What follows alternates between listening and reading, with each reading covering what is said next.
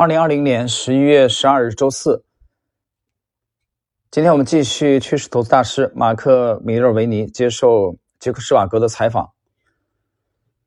呃，第一个问题啊，今天的第一个问题，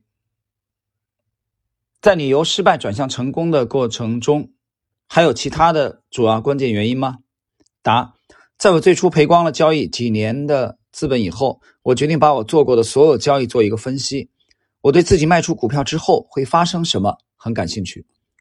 当我抛出以后，它会继续走低或者反弹吗？当我从一只股票中赚到钱的时候，它会继续上升吗？我从研究中获取了大量的信息。最重要的是，啊，最重要的发现是我持有亏损的头寸时间太长。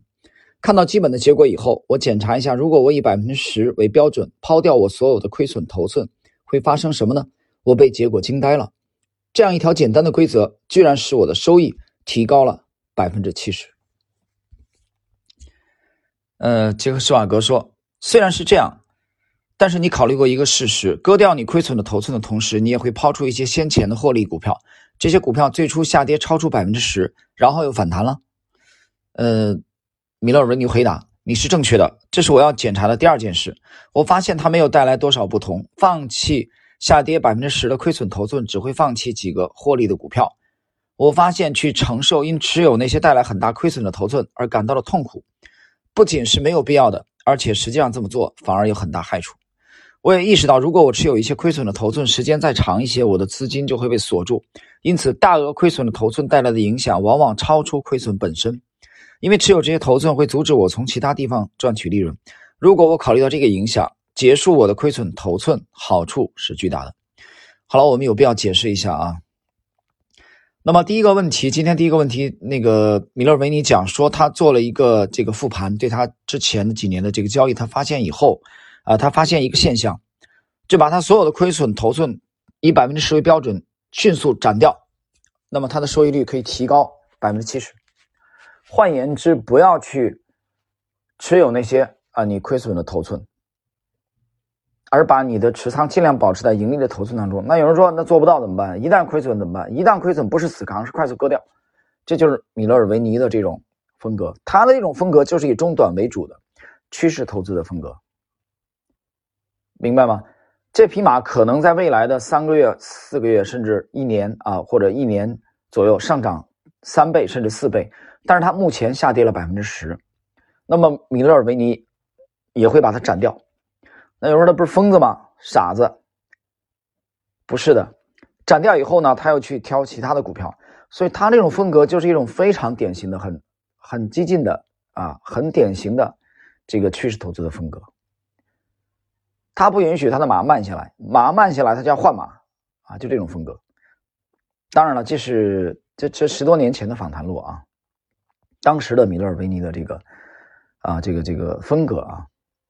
这是这是第一个问题，第二个问题，施瓦哥马上就问了啊，施瓦格毕竟很资深，说你这样的话，你可能会把这个啊，你把除草，为了杀这个园子里的杂草，你把这个青苗也给伤掉了，对吧？但是米米勒维尼的解释就是说我可能会损失掉几个好的股票，啊，但是我也避免了这个亏损的股票跌。到百分之十之后继续下跌啊，比如说继续跌百分之三十甚至五十，所以两害相权取其轻，怎么办呢？一旦跌到百分之十，坚决止损，不再想了。所以这个思路也很清爽。当然了，这是一个典型的择时的，因为你你割掉以后又去找其他的了，所以这种风格相对来说啊，相对来说还是比较比较高频的，不是一个中长线的这种考虑的。我们继续看。今天的第三个问题，根据你刚才的观点，很明显你所承受的最大风险是不会超过百分之十的亏损额度。你怎么样来决定哪一个点是你的止损点？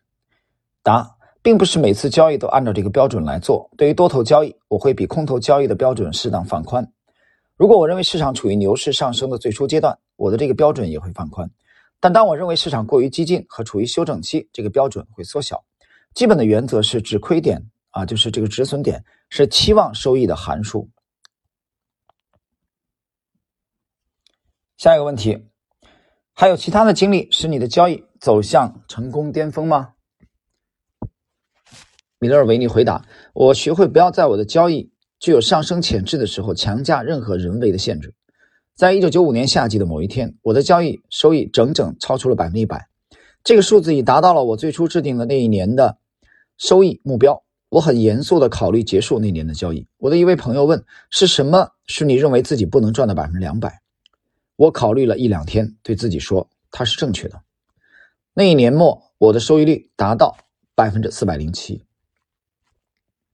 呃，这个问题他回答的很有趣啊，就说你的交易处于上升的这个势头的时候，不要去轻易的人为加个限制啊。就是我我默认为说，我今年，比如他之前可能年度的收益没有超过百分之一百，没有达到百分之一百，所以他觉得达到百分之百以后，百分之一百以后啊，就可能会停顿啊，甚至可能资金的这个净值的曲线会下降，所以这是他人为的给了一种判断。当他很想这么去做的时候，他没有这样做，他的朋友告诫他。